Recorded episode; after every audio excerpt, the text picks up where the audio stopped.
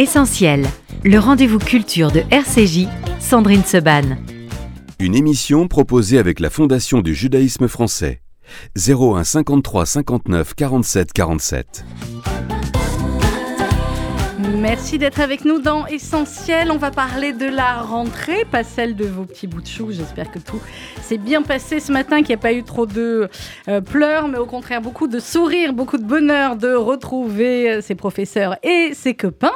Euh, et nous, on va parler de la rentrée littéraire, même si les deux sont aussi des mamans qui ont peut-être fait des rentrées ce matin. Émilie Fraîche, bonjour. Bonjour. Ils sont trop grands chez vous pour faire la rentrée? Enfin, pour que maman accompagne encore? Oui, ça y est, ils sont au lycée. Claire Berest, bonjour. Bonjour. Vous avez fait la rentrée, vous, ce matin? Absolument, oui. Ma, ma, grande est en CE2. Oui, ça a été. Bien, des très sourires. Bien. Voilà. Des sourires aussi chez les mamans qui sont un peu plus tranquillisées quand même quand les enfants sont à l'école.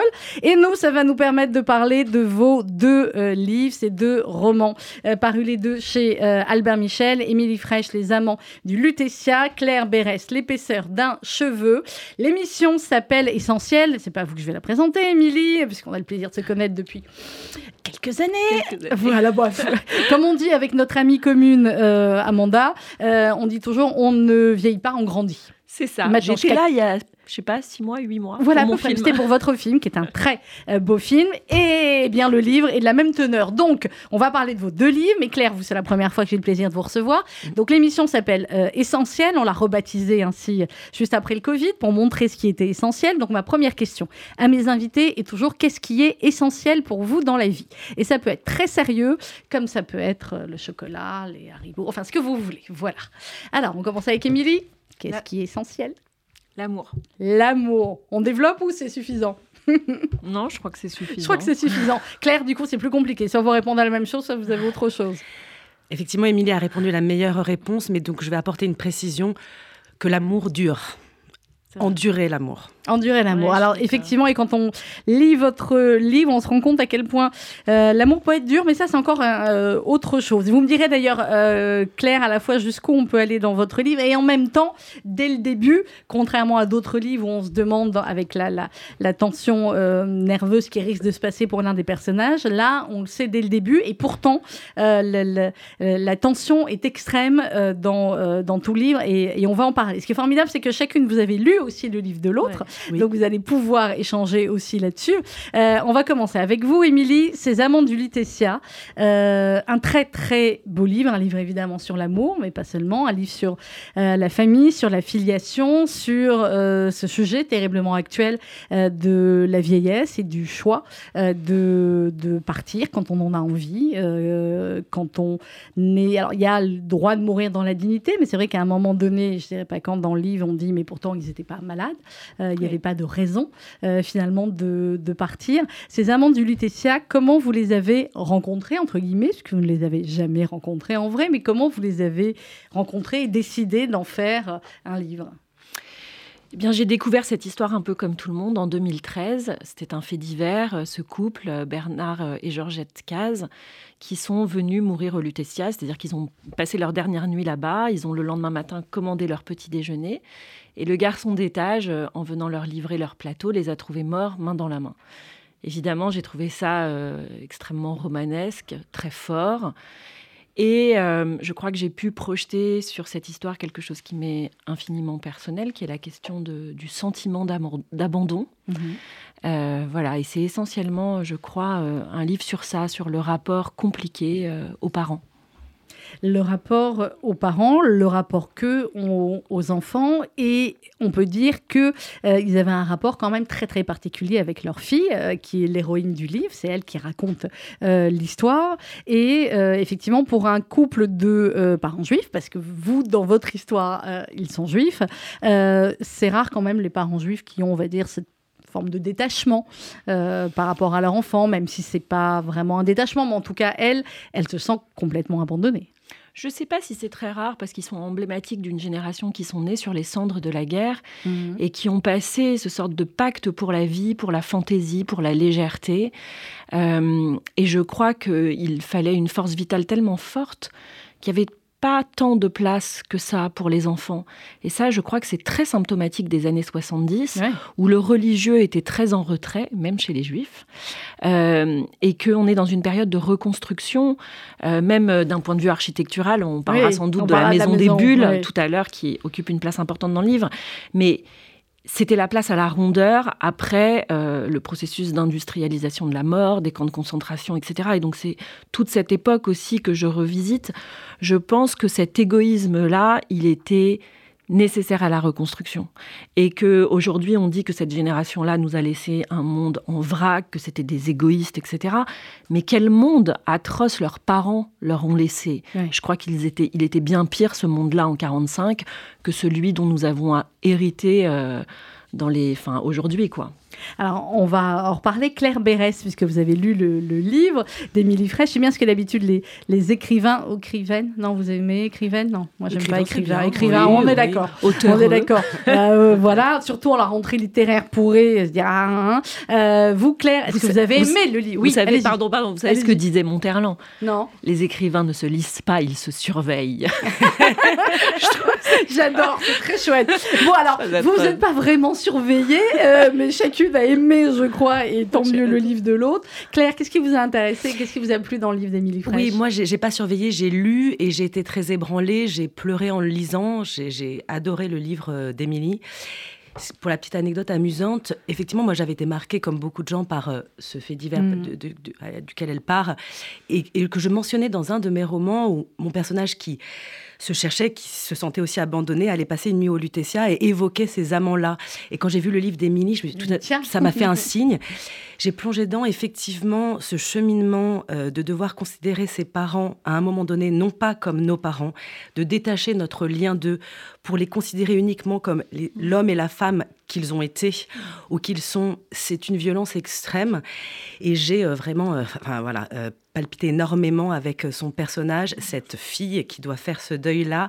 Je le recommande, mais sans voilà, à, 2000 watts de, de lire ce livre et qui en plus euh, d'une écriture, d'une dentelle euh, vraiment euh, remarquable. Alors, c'est ce qui est le point commun aussi dans vos deux livres, Émilie Frachet et Claire Bérès, les deux parus chez, chez Albin Michel. C'est, ben voilà, les deux, je vous ai lu d'une traite. Et alors, le vôtre, Claire Bérès, il est extrêmement original aussi de par le personnage.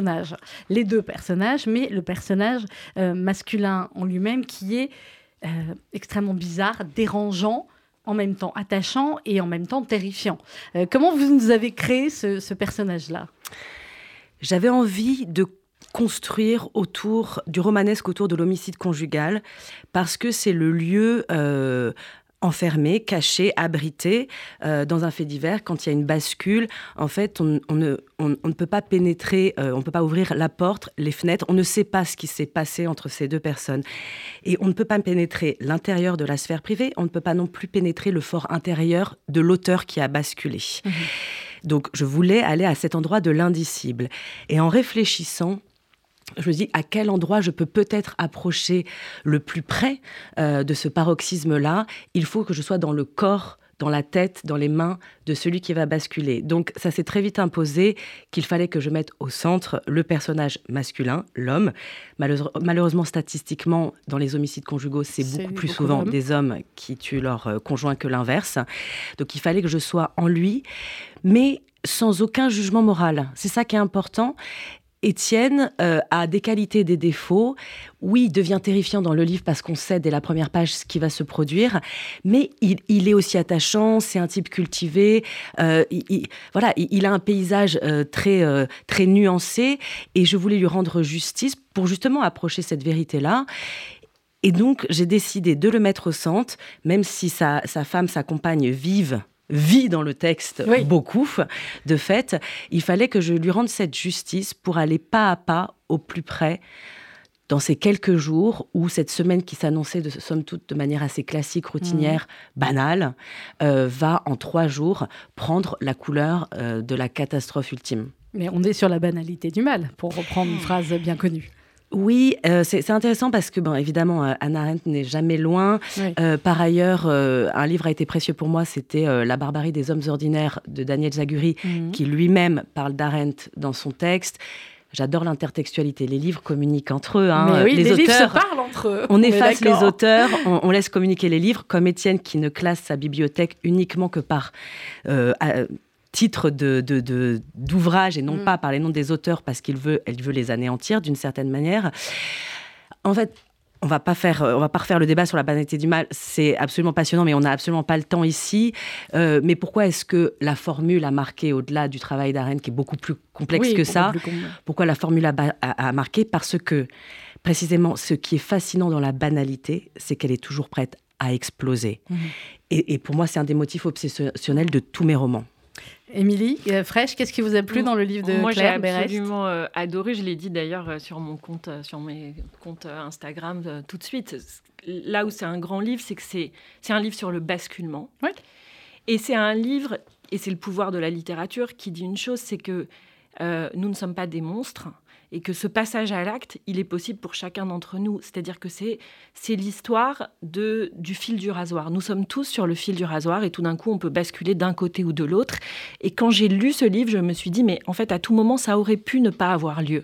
Mais Oui. ça a eu lieu. Ça a eu lieu. Et ça a eu lieu de manière absolument terrifiante, puisque c'est 37 coups de couteau. Donc on se dit, c'est, c'est inimaginable.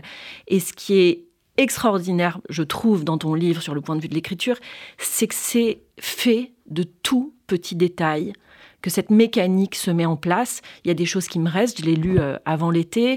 Euh, quand tu racontes par exemple que euh, sa bague, son alliance, elle le met dans ses poteries, et que quand il découvre, il casse ses objets et qu'il découvre ça, la rage qui s'en sort, c'est-à-dire que c'est, on est vraiment au cœur de ce qui peut se passer dans un couple.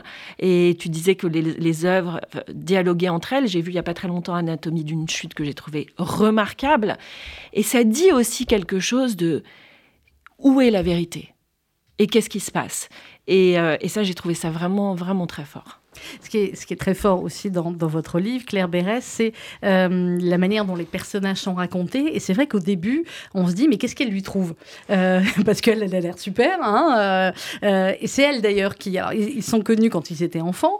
C'est elle qui va reprendre contact avec lui par le, hasard ou la magie, en tout cas, elle n'aurait pas dû, hein, mais bon, des réseaux sociaux. Et puis, il y a une relation qui va se nouer comme ça. Mais ce qui est très intéressant, c'est qu'au lieu de s'attacher à, on va dire, la relation amoureuse, etc., entre eux, vous vous attachez à plein d'autres choses qui fait qu'on se dit, bah oui, c'est un couple et en même temps, c'est un couple bizarrement assorti.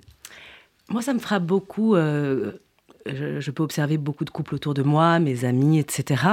Très souvent, on est frappé en, en- en- en bien ou euh, en étonnement par l'alliance euh, qui se forme entre les gens. Et, et c'est ça qui est extraordinaire. Heureusement qu'on ne, ne- ne- qu'on ne s'agrège pas avec le même, avec la personne qui nous ressemble. Euh, heureusement que les couples ont l'air comme ça très souvent. euh, euh, alors, on a, j'allais dire mal assortis, ce qui est Mm. une bêtise parce que précisément assortis étrangement. Et en même temps, pour moi, c'est vieux comme le monde. C'est-à-dire qu'on a une femme vive, son vrai prénom Violette, qui semble fantaisiste, euh, rentre dedans, elle prend de l'espace, euh, elle, elle- aime les images, euh, elle, aime changer d'avis à la dernière seconde. On a un Étienne, Étienne le Chevalier, qui est correcteur, c'est important, c'est son métier, Ouais. il est Corriger monomaniaque avec ça. Euh, le fait de corriger, c'est important. Je veux re- remettre droit ce qui est euh, euh, tordu. Précisément, Violette est totalement tordue et baroque, et que justement cet homme-là va aller chercher ce truc-là qui va lui apporter une chaleur, un feu, quelqu'un qui va lui résister, dans le sens où précisément elle est tout ce qu'il n'est pas, et à l'inverse, Vive, elle va trouver chez cet homme bah, quelqu'un qui répond au téléphone, quelqu'un qui est là, qui attend en bas de chez elle, quelqu'un qui la regarde, quelqu'un qui a envie de prendre tout ce qu'elle est, quelqu'un qui va pas l'abandonner du jour au lendemain, Mhm. on revient sur l'abandon. Oui. Et, et- et- et pour moi, justement, pas, pas mal de gens m'ont dit, mais c'est étonnant, hein, pourquoi ce couple se met ensemble? Et pour moi, j'ai l'impression que j'ai vu ça mille fois. Et il est vrai parce que ça fait dix ans qu'ils sont ensemble, et statistiquement, dans les homicides conjugaux, euh, c'est très rare que, que, que le- la, la bascule se passe au début. Ouais. C'est- C'est c'est contre-intuitif, parce qu'avant, on parlait de crime passionnel, même si c'est un terme aujourd'hui qui est très problématique. Euh, la passion est rattachée comme ça au début. Non, les homicides conjugaux ont souvent lieu dans des, dans des couples qui sont en moyenne depuis 10 ans ensemble. Mhm. Donc on n'est pas dans le, euh, feu follet du début. Euh, et donc ils vont mener ce chemin ensemble. Et il est vrai qu'en 10 ans, les obsessions de l'un, la folie de l'autre, va à un moment donné mal s'accorder. Mais il y a aussi cette forme d'amitié, de connaissance. Quand on vit depuis longtemps avec quelqu'un, on peut finir sa phrase, on sait comment il va réagir. Et tout ce langage-là de l'amour, euh, très important, euh, ils l'ont en plein. Ils ont leur petit code. Euh, chacun porte aussi les passions de l'autre. Pour moi, c'est un beau couple. Et c'est ça bah terrible. C'est ça qui est, ça, qui est, terrible. Terrifiant. Euh, Émilie Fraîche, dans, votre livre, Les Amants du Lutetia, euh, c'est un beau couple aussi, c'est peu de le dire. Euh, même si, au fur et à mesure du livre, on se rend compte que l'image idéale et de la couverture et de ce qui est présenté au début n'est pas exactement. Ils sont loin d'être le couple parfait. Hein. On ne sait pas d'ailleurs, ça existe le couple parfait. Que ça existe Voilà, vous voyez. Mais en tout cas, disons que c'est un couple qui, lui, s'est mis ensemble, qui a vécu les mêmes, les, les mêmes drames, les mêmes mêmes horreurs. Ils sont, euh, ils n'ont plus personne dans, dans leur famille. Euh, euh, ils ont tous été tués dans, dans, les camps. c'est un couple qui s'est bâti, qui a grandi aussi ensemble, qui a grandi, qui a fondé un, empire, publicité grâce à la publicité ensemble, et qui a bâti comme ça une vie totalement ensemble. Et en même temps, au fur et à mesure du livre, on découvre les failles on découvre 70 ans de vie commune. Donc on découvre euh, des tromperies, on découvre euh, euh, une entreprise qui est aussi leur bébé. C'est peut-être pour ça mhm. aussi dans ces couples qui avaient à construire, à gagner de l'argent, à construire cet empire, ils ont été avalés. je me suis beaucoup inspirée aussi de, des choses de Pérec. Ils, se sont, ils ont été aspirés par cette société de consommation, par euh, euh, toute cette énergie nouvelle euh, qui a fait qu'il y avait plus de place tellement pour l'enfant. Et évidemment que c'est un couple avec ses secrets, avec ses failles, avec ses disputes avec le regard de leur, de leur fille aussi, qui s'est construit euh, pas forcément euh, euh, dans ce modèle-là, mais contre. cette liberté aussi, cette liberté sexuelle qui a pu avoir dans les années 60-70, mhm. mais qui était quand même une liberté relativement masculine. donc évidemment, oui, oui, j'évoque tout ça. Et, mais ce que dit à un moment Vincent, l'ex-mari d'Éléonore, c'est finalement euh, l'important, c'est peut-être pas la vie, c'est avec qui tu veux que ton, avec quel nom tu veux que le tien soit gravé dans une euh, sur une pierre tombale. Alors ça, effectivement, c'est pas fun fun, mais c'est de la question. Hein. Mais c'est fondamental, c'est-à-dire avec qui tu veux que ton souvenir demeure. Euh, et il y a quelque chose. Enfin, pour moi, c'est un couple exceptionnel. C'est, ça fait, c'est voilà, c'est et, et c'est peut-être, enfin, j'ai le sentiment que c'est la dernière utopie politique en fait. non, mais c'est vrai, le, couple, pour moi, c'est l'endroit. Euh, euh, c'est finalement un des endroits les plus forts où on peut faire euh, société ou en tout cas communauté. voilà, je trouve que c'est très très beau. Je le pensais peut-être pas quand j'étais plus jeune. Oui. C'est bien, parce que généralement, c'est quand on est plus jeune qu'on croit au prince bah, charmant. plus j'avance et plus je trouve que les couples qui durent forcent mon admiration. Euh, parce qu'il y a des épreuves, parce que, euh, parce que plein de choses, mais c'est quand même magique de pouvoir traverser la vie avec quelqu'un. Claire Berest Moi, je trouve qu'il y a un couple fantôme aussi dans, ton mm. texte, mm. qui est absolument magnifique. C'est celui du personnage avec son ex-mari. Mais oui, et il est bien l'ex-mari. Je dis couple hein. fantôme parce que c'est son ex-mari, mais il y a aussi des couples qui durent, même quand les gens ne sont plus ensemble. Mm. Et, ça, c'est ça magnifique. Pour moi, c'était fondamental de non, mais il est très bien l'ex-mari. On comprend, on l'adore. Non, mais c'était fondamental. Que parfois, on se sépare pour plein de choses. Parce qu'il n'y a plus de, relations amoureuses, parce qu'il y a des trahisons, etc. Mais on arrive à maintenir un lien, euh, un lien familial. Et effectivement, c'est ce qui se passe entre Éléonore et Vincent. Et, et, c'était important parce que ce sont des gens, et on revient sur le couple, ce sont mhm. des gens qui se sont choisis. Finalement, elle n'est pas très loin de ses parents. C'est pas parce qu'elle vit plus avec son ex-mari que euh, qu'elle ne s'inscrit pas dans leur lignée parce que ce qu'elle a construit avec Vincent au-delà de leur enfant qui est parti à Shanghai, mhm. c'est quelque chose de très fort. C'est la fraternité, en fait. Tout à l'heure, je vous disais ce que je, suis très admirative des couples qui durent parce que je suis très, très admirative de cette fraternité-là qui est une fraternité choisie. Et je trouve que la famille fait mal. La famille est extrêmement douloureuse pour plein de gens. Mmh. Et plus on avance en âge, plus on se rend compte à quel point le rapport aux parents, aux enfants, aux frères et sœurs, aux oncles, aux tantes est, est horrible, enfin, est difficile et nous coûte, en Mhm. tout cas.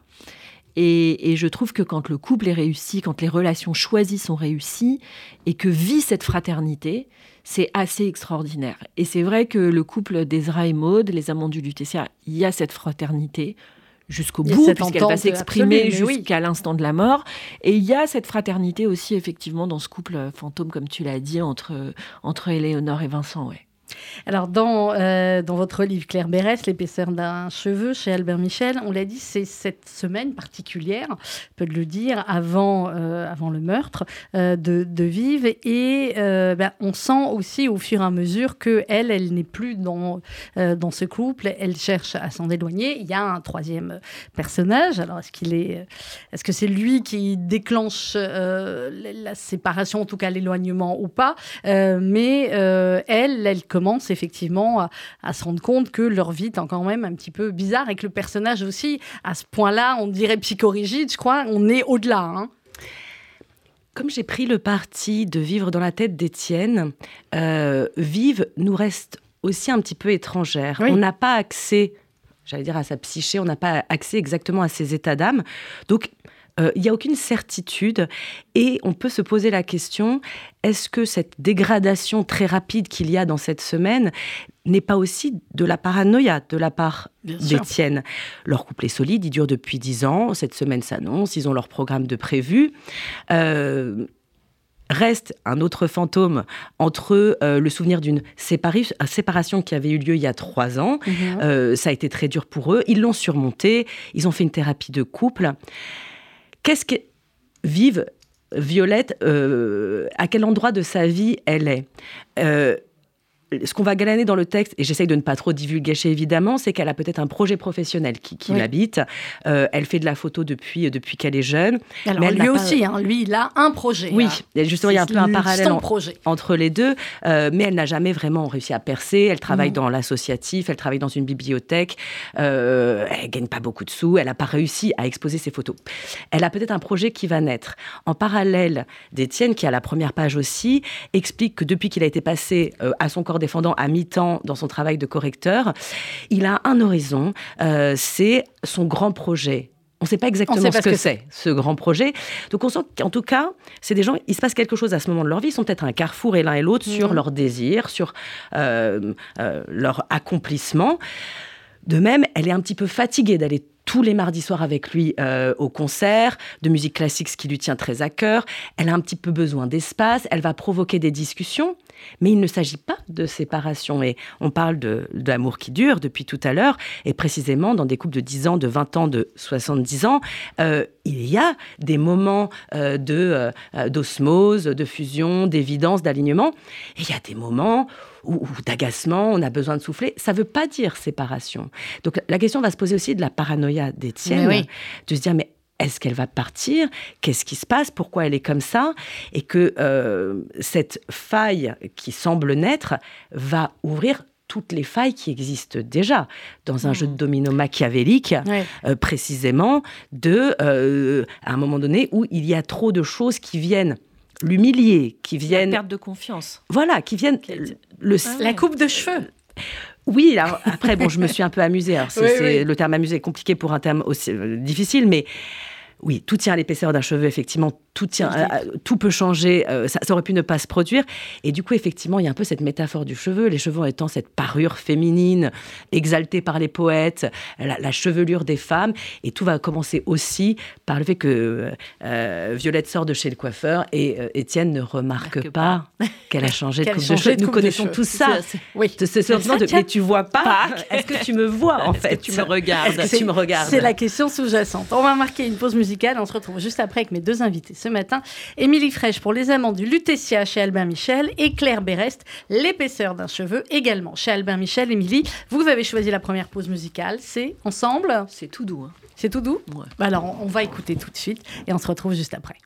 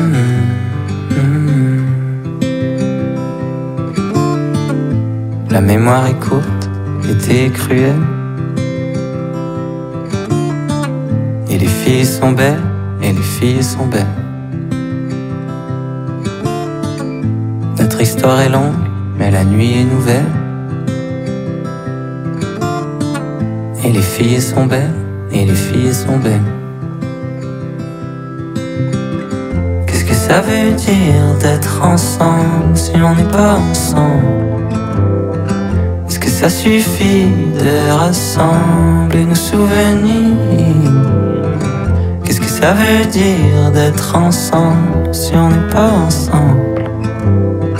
Est-ce que ça suffit de s'attendre? Je voudrais partir maintenant. Te retrouver, tu me manques tellement. La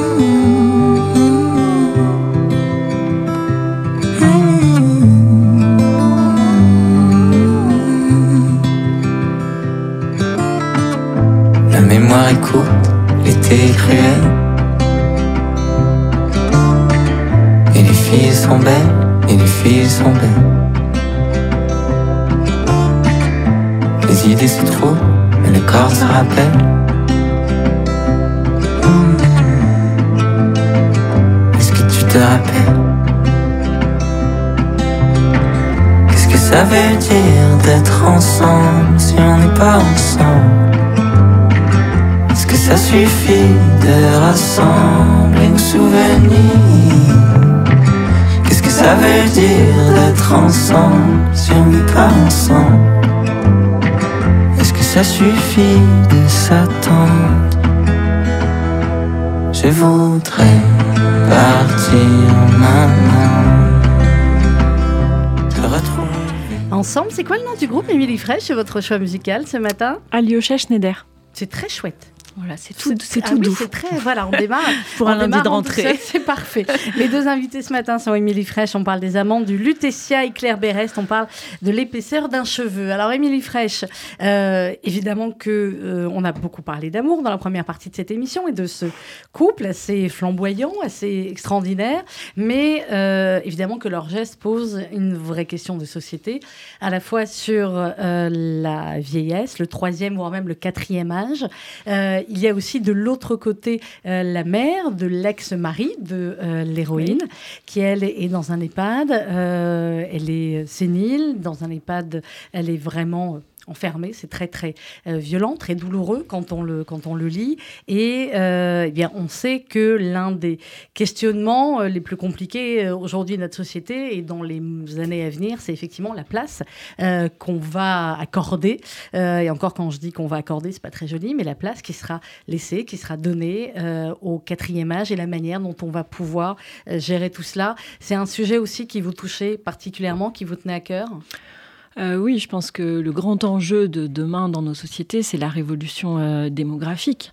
On va avoir de plus en plus de personnes âgées, donc euh, comment, comment on gère cela? Alors, la question du droit à mourir dans la dignité arrive en discussion à l'Assemblée nationale là, fin septembre, donc c'est le grand sujet de cet automne. Euh, c'est une question euh, évidemment euh, essentielle. Le, le droit au suicide, c'est la liberté suprême, ça appartient à tout le monde. La vraie question, c'est y a-t-il un droit opposable au suicide? Peut-on demander à la puissance publique, à l'État, de nous offrir les conditions pour nous permettre de nous suicider? Euh, et moi, ce qui m'intéresse aussi beaucoup, c'est est-ce que finalement, alors vous l'avez mentionné tout à l'heure et vous avez raison, on n'est pas dans le cadre de la loi puisque les amants du Lutetia n'étaient pas malades. Mhm. Mais la vraie question, c'est est-ce que ces gens-là euh, ont usé de leur liberté suprême en se suicidant? Ou alors est-ce qu'ils avaient intégré que dans la société dans laquelle nous vivons, il n'y a pas de place pour la vulnérabilité? Ah, il commence Moi, un je- tout petit peu à baisser, comme on peut dire, entre guillemets. Voilà. euh, Ils ont intégré que les gens vulnérables sont des gens qui ne comptent pas. Et eux qui ont été des gens qui ont eu énormément de superbes, qui ont été à la tête de cette énorme boîte publicitaire, Mm. n'ont pas envie qu'on pose sur eux le regard qu'on pose sur les gens vulnérables. Et puis je voudrais dire aussi quelque chose sur euh, le terme de dignité. je trouve que c'est un terme qui est assez problématique parce que plus j'ai avancé dans ce texte, plus j'ai fait des recherches, plus j'ai travaillé mmh. sur ce sujet. Euh, à partir de quel moment on n'est pas digne On n'est plus digne? Et qu'est-ce qu'on fait des gens qui sont euh, à charge Des handicapés euh, mentaux, physiques, des gens qui ne gagnent pas d'argent, des pauvres? Quelle place on accorde à tous ces gens? Est-ce qu'ils méritent, eux, de, de, mourir, de ne plus vivre? Donc c'est une question qui est, qui est ténue, j'ai l'impression. je ne sais pas moi-même, en fait. ce que je pense de ce sujet. Ce que je sais, c'est qu'il y a autant de solutions qu'il y a autant de personnes. Euh, que la vraie question pour moi, c'est la question de la souffrance. Oui. Voilà, c'est de pouvoir permettre aux gens de ne, pas, de ne pas souffrir. Mais vous évoquiez la mère de Vincent, l'ex-belle-mère de l'héroïne. Quand euh, Éléonore va dans cette EHPAD lui rendre visite, ils la sortent dans le parc. Et puis à un moment donné, elle est dans sa doudoune, elle est complètement sénile, elle ne reconnaît même plus son fils. Mais il y a tout d'un coup un rayon de soleil sur son visage, et son visage s'illumine, et Éléonore dit à son ex-mari, mais ne serait-ce que pour ce moment, ça mérite d'être vécu. Mhm. Et je pense que toutes les réflexions qu'on peut avoir sur notre rapport à la mort ne sont rien tant qu'on n'est pas au seuil de cette mort. Ce que je veux dire, c'est que c'est, on ne sait pas. Et, donc c'est un sujet qui est effectivement euh, extrêmement complexe et, qui mérite euh, voilà, euh, réflexion, nuance, complexité. Euh, moi, ça me passionne le débat qui va s'ouvrir là, là maintenant euh, au niveau national. je pense qu'on, voilà, je pense que le livre qui démarre très très bien et fort heureusement, c'est amplement mérité, va contribuer peut-être aussi effectivement à, ce débat. Claire Bérez, vous aussi, évidemment que c'est un, c'est pas un débat parce qu'il y a des choses dont on ne débat pas. l'antisémitisme, par exemple, hein, on débat pas. On est fraîche là-dessus. Excusez-moi, là, comme j'ai sorti le il fallait bien que voilà. Donc il y a des sujets dont on ne débat pas, il y a des sujets dont on peut débattre. L'antisémitisme, on ne débat pas. La violence conjugale, on ne débat pas euh, non plus là-dessus. Euh, Claire Béat, je vous ai pas demandé, vous, ce qui vous a finalement euh, intéressé à écrire là-dessus et sur cette violence conjugale. Vous nous avez expliqué pourquoi vous étiez dans la tête, pourquoi en tout cas vous avez voulu vous mettre dans la tête d'Étienne, ce qui est effectivement différent des autres livres qu'on peut lire là-dessus. Pourquoi avoir voulu traiter de ce sujet et de cette manière-là? Ce qui me fascine euh, dans euh, la problématique des, homicides conjugaux, et on revient un petit peu à ce qu'on disait en première partie d'émission, c'est que le couple est un amour choisi et non pas subi, comme celui de la mmh. famille, et c'est des sujets pour moi aussi qui me travaillent énormément. C'est un amour choisi. Mmh. Euh, qu'est-ce qui se passe pour que cette personne qu'on a euh, choisi, élu pour un compagnonnage peut-être d'une vie, en tout cas le fantasme de cette éternité. Mhm. Pour se réveiller tous les matins à ses côtés, pour, euh, euh, pour parler autant de métaphysique que de papier toilette. Pourquoi cette personne qu'on choisit, à un moment donné, on décide, on veut, on a la tentation de l'année entière. Voilà pour moi, il y a une sorte de, de, de paradoxe, de, de, très grand vertige. Et on dit, euh, dans, j'ai lu beaucoup de, livres sur le sujet et c'est un peu pareil, on fait pas de blague évidemment sur ce sujet-là, mais il y, a ce bon mot qui dit que les hommes euh, tuent les femmes pour les garder, alors que les femmes tuent les hommes pour s'en débarrasser. Mmh. Bon, euh, pour, le dire vite, mais pourquoi est-ce qu'on veut anéantir ce qu'on ne veut surtout pas perdre? Ce qu'on veut absolument pas perdre mmh. Pourquoi est-ce qu'on veut l'anéantir? Bon, à partir de ce moment-là, pour moi, il y a un boulevard de réflexion littérature romanesque qui s'enclenche. Donc j'ai eu envie, voilà, de, de, commencer mon cheminement à l'intérieur de ça. Après, sur l'homicide conjugal, il y a plusieurs questions qui se posent, qu'on se pose tous de manière un petit peu intuitive. Est-ce que ça peut arriver à tout le monde? Mm-hmm. hein? Euh, Après, on se pose la question, est-ce que ça dit quelque chose? Intrinsèquement du rapport homme-femme, ou est-ce que ça dit quelque chose de la subjectivité amoureuse? Très important cette question, parce qu'effectivement, il y a beaucoup de débats, et tant mieux sur le féminicide, euh, qui est un terme qui est né il n'y a pas si longtemps que ça. Pour désigner l'homicide conjugal, il y a plein de termes. Il y a féminicide, il y a euh, uxoricide, il y a fémicide, il y a euh, fémicide intime. Enfin, quand on se plonge dans cette littérature-là, ce qu'on voit, c'est cette terminologie flottante, et c'est ça qui est intéressant. Quand on essaye avec plein de mots, c'est qu'on n'arrive pas à encercler cet endroit-là. Et je trouve que justement, c'est très intéressant d'étudier pourquoi tous ces mots disent quelque chose. Troisièmement, les statistiques sont stables. En moyenne, chaque année, il y a entre 120 et 130 femmes qui sont tuées par leur conjoint, ex-conjoint, etc. La question, c'est pourquoi c'est aussi stable Est-ce qu'on n'a pas de prise là-dessus? Et dernière chose, euh, je me suis intéressée, c'est très important de le dire, à l'homicide conjugal avec un auteur de fait qui n'a aucun antécédent de violence. Oui. On n'est pas sur la violence conjugale, qui est encore un autre sujet très important. C'est pas le sujet ici. C'est pas un couple où il y a eu des, pas coups avant. le, où il y a eu, le type qui, ouais. qui tabasse sa femme un peu chaque jour et un jour il donne le coup de trop et, Mm. et- et- et- et c'est terminé. Non, l'homicide conjugal, et il y a beaucoup de cas euh, comme cela, aucun antécédent de violence physique, ni même vraiment fascinant, psychologique. Oui, oui, c'est ça qui est dingue. Et un beau matin, il y a 37 coups de couteau. C'est-à-dire c'est c'est ce paroxysme-là. Et, euh, et c'est intéressant quand on s'intéresse aux chiffres. En moyenne, dans les 120, 130 qu'il y a chaque année, il y a bien plus de la moitié qui sont sans aucun antécédent de fait. violence. Donc il y a Et deux je- sujets. Il y a la violence conjugale et il y a cette bascule-là. Et je, je renvoie nos auditeurs, on en avait beaucoup parlé l'an dernier, au livre de, de témoignages 129 et des Oui. milliers que vous avez peut-être lu de, euh, de Sarah Barouk, avec, sous la coordination de Sarah Barouk, où 129 euh, femmes ont raconté effectivement euh, les, parcours de ces 129 victimes de euh, l'année précédente. Euh, Émilie Fraîche, il y a un autre personnage aussi dans, dans ces amants du Lutetia. Euh, c'est le fils. Ah, j'ai cru ah, que vous croyez que j'allais parler de qui euh Des bulles. Des bulles, ah bah évidemment des bulles. Alors on va parler. Oui, vous avez raison. La maison est un personnage aussi dans votre livre. Mais je voulais qu'on parle un petit Eh. peu du fils, Oui. euh, qui lui va euh, avoir une réflexion un petit peu différente de celle de euh, de sa mère. Euh, évidemment, pour sa mère, c'est très violent. Euh, perdre un parent, c'est déjà très dur, mais perdre ses deux parents en même temps, Dans euh, le secret. dans le secret, et euh, en sachant que c'est ce qu'ils ont voulu eux, et non pas un terrible accident. Donc c'est quand même un, un cataclysme, c'est peu de le dire. Et le fils qui donc lui part euh, à Shanghai va euh, s'intéresser à ses grands-parents, va créer un compte Instagram qu'il va appeler les Amants du Lutetia, et il va en fait euh, pas En- faire son deuil, mais il va bah, créer quelque chose de nouveau dans la famille qui va faire un peu polémique.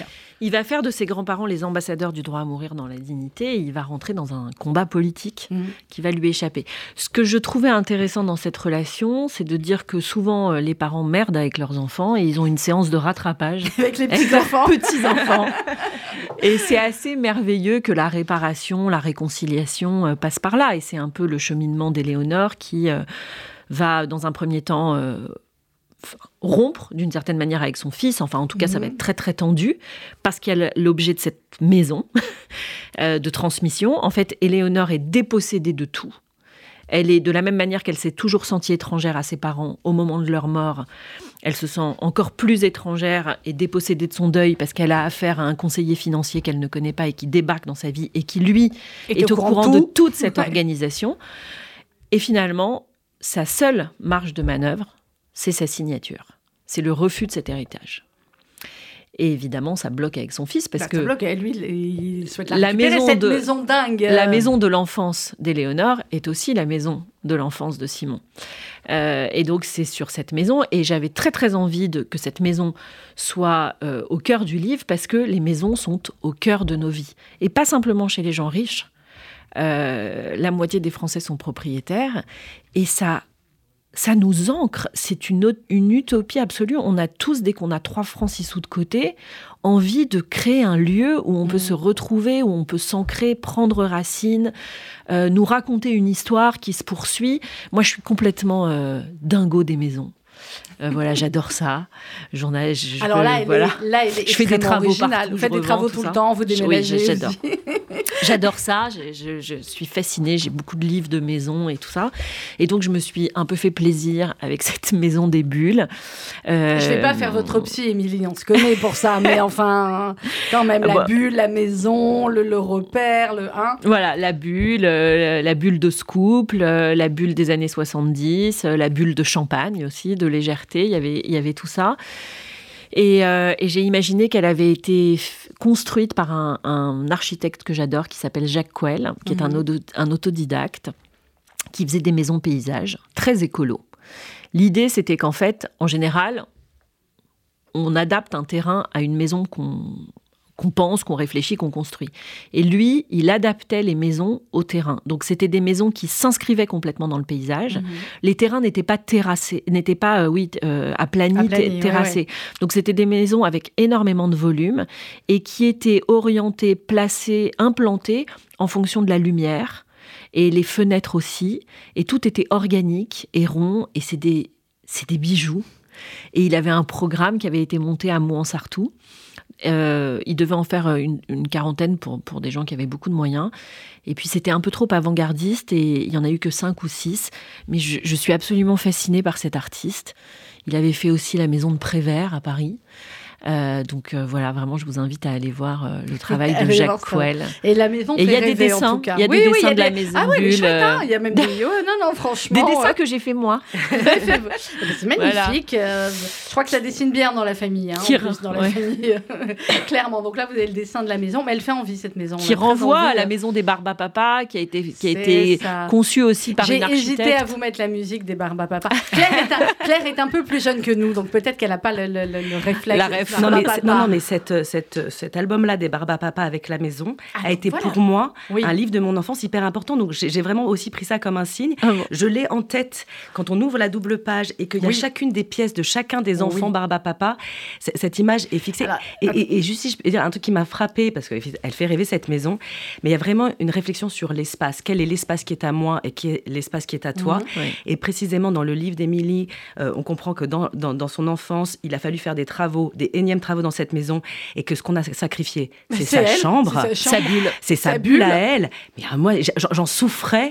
Euh, voilà. Et, et donc, Ah, il y a- y a- oui, ça y a- nous a dans fait cette de la très peine. belle maison paradisiaque, il y a aussi cette idée-là de à quel endroit c'est ton espace et est-ce que tu peux t'inscrire dans l'espace que moi j'ai choisi. Ouais, exactement. Et à cause Exactement. de vous, du coup, après, on, quand on termine le livre, on a dans la tête, dans la famille des... voilà.